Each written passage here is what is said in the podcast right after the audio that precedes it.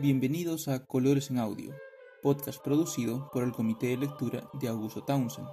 Soy Mauricio Zamudio y hoy, junto a Liliana Checa, terminaremos con nuestro estudio del barroco español analizando la vida y obra de dos grandes artistas, Bartolomé Esteban Murillo y Juan de Valdés Leal.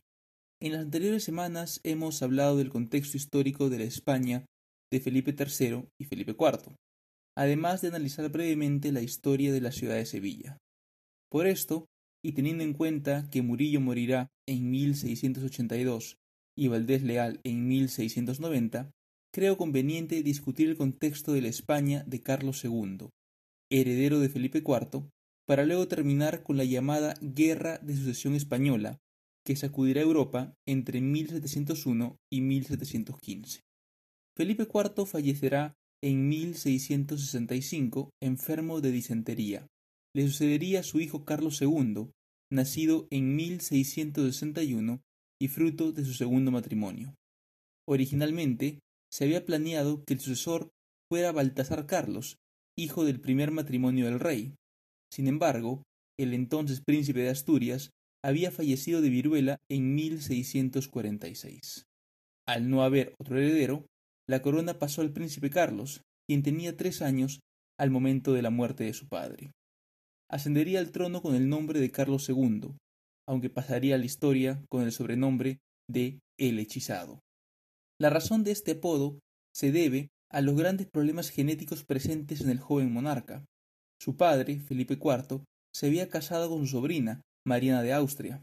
Cabe resaltar que Mariana era originalmente la prometida de Baltasar Carlos, y que, una vez muerto el príncipe, Felipe IV se ofreció como novio. El resultado de esta unión, que venía de varios siglos de uniones endogámicas entre los Habsburgo, fue un niño que, por su estado físico, musculatura débil y graves problemas de salud, recibió este apodo, pues se sospechaba que había sido víctima de brujería. Es más, Carlos II dormía acompañado de varios sacerdotes en su habitación, que, con crucifijo en mano, estaban siempre listos a espantar a cualquier demonio que osara atormentar al monarca. Si bien esta situación era problemática, Carlos II, a través de regentes y ministros, no hizo un mal reinado. Sin embargo, su esterilidad resultaría en la necesidad de encontrar un heredero al trono.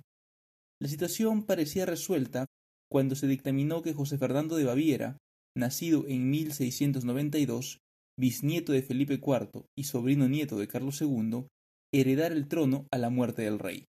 Sin embargo, José Fernando moriría en 1699, dejando a Europa consternada por el problema sucesorio español.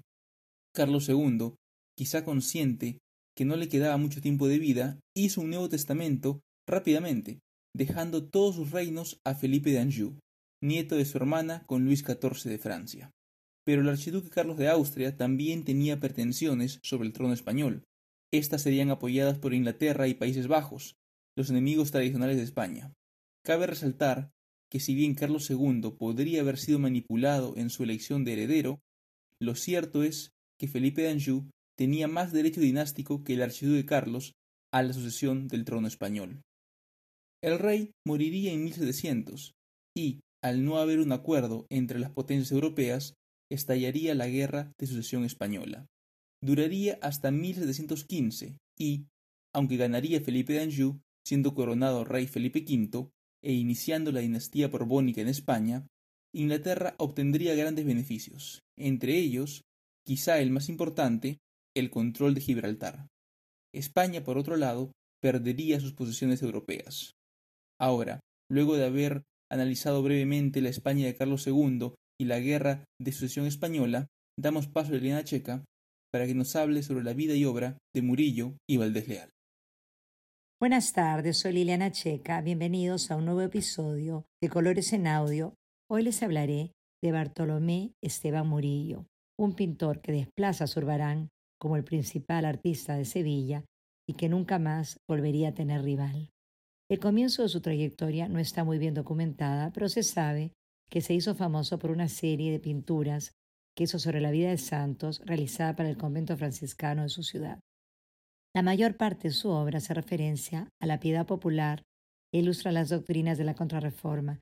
Sobre todo es recurrente en su pintura el tema de la Inmaculada Concepción, predilecto para él y que realiza magistralmente. Su estilo inicial es bastante tenebrista, con contrastes luminosos de luz y sombra, como los que tenían Rivera o el propio Zurbarán.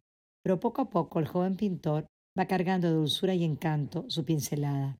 Murillo pinta muchas escenas dotadas de ternura, de niños, mendigos, gente pobre, que de alguna manera recrean la desgastada España de los Habsburgo, que a diferencia del resto de Europa no se ha industrializado, se ha empobrecido, y en la que el teatro y la literatura evitan contar la verdad.